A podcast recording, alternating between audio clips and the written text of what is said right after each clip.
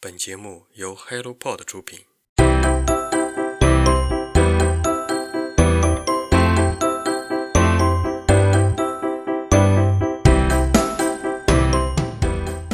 Hello，大家早上好，欢迎来到晨间舒适。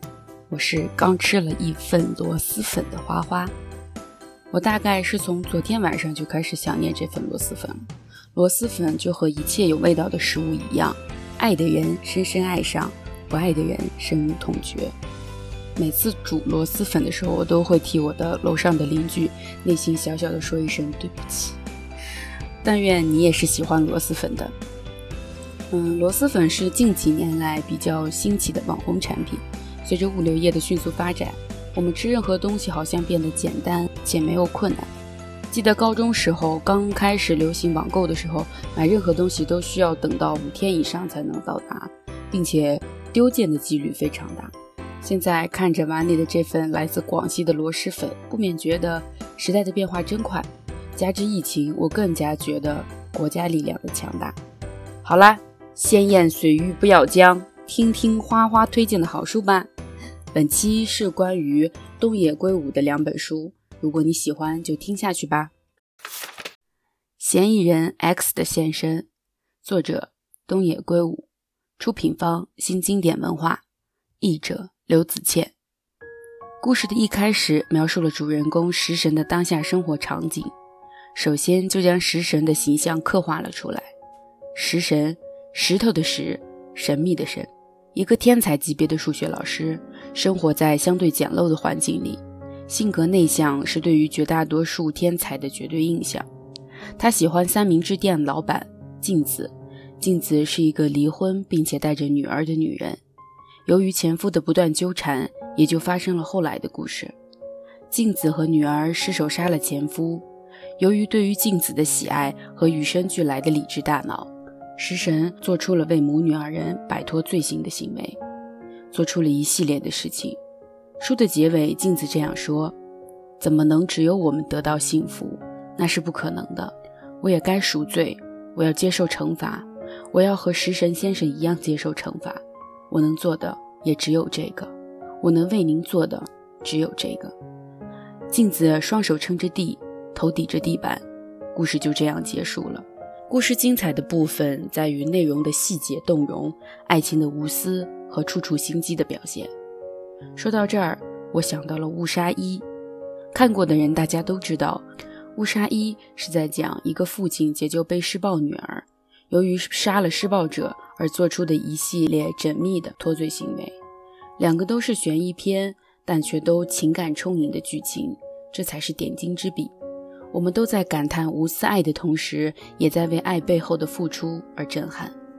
这本书是东野圭吾的封神之作，一举摘得了日本大众文化最高奖项，获得了赞誉也无数。怀着非常期待的心情去看了这本书后，讲真的，刚开始的时候没有太多的感触，所以也没有想说撒狗血的似的。我觉得很感动，很震惊。可能好的作品就需要反复的读吧，这是我能想到的至为纯粹的爱情，绝好的轨迹。东野圭吾这样评价自己的这本小说，言简意赅地说出了小说的主旨：逻辑的尽头不是理性与秩序的理想国。而是我用生命奉献的爱情，我想这就是小说最好的诠释了吧。就在写这段文稿之前，我去看了日本版的同名电影。影片的一开始，前夫就被镜子和女儿误杀，整整两个小时零八分，警察、食神、镜子都在围绕着案件展开。影片的最后，我也很感动，在食神给镜子写的信里。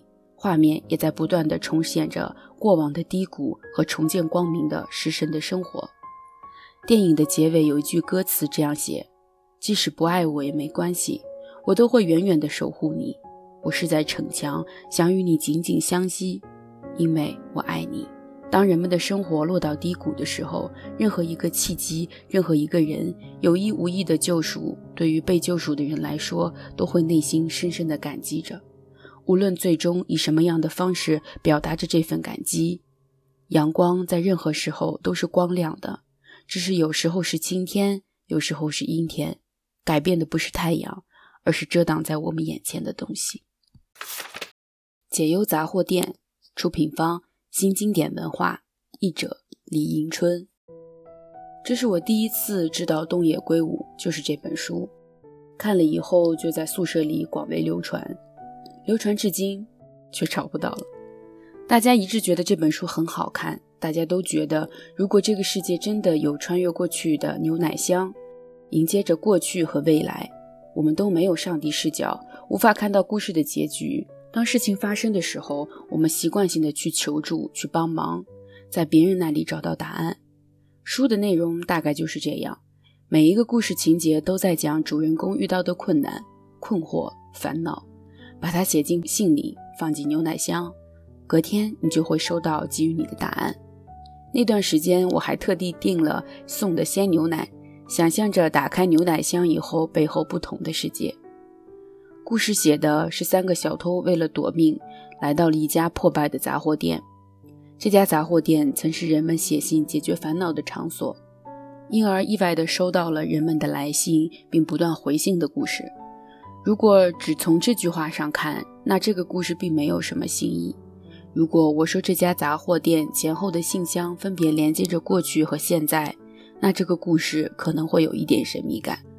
如果我说因为爱情，一个男人一生都在守护着他那个触不到的恋人，即使在死后。他的杂货店都守护着他恋人所建立的幼儿园，庇护着那些从蓝光幼儿园走出来的那些人。他在死后三十三年忌日时，三个在蓝光幼儿园园所长大的孩子，因为走投无路，抢劫了一位女社长，因而躲进了这家杂货店，参与了这家杂货店的过去，也参与了这家杂货店的未来及现在。在不断的来信者提供的帮助时候，他们发现了那位女社长是最后给他们寄信的人，而他们是最后一个给杂货店老爷爷寄信的人。至此，原来所有的事情都联系在了一起。《爱情公寓》里有这样一段情节：曾小贤走在公寓门口，两个相对的门，一边一个选择，他最终有抛硬币的形式来选择自己进入哪一个门。但当硬币抛向空中的时候，答案就已经出现了。我们时常困惑于事情的解决，而寻找答案之下，内心却有了答案。其实，我的内心更想听到的是你告诉我什么，以此来说服自己，这是大概率的答案。而这一切的一切，都是我们在寻求一个相对完满的结局。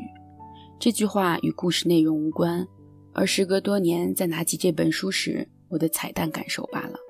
浪师爷爷最后给无自信的回复非常精彩。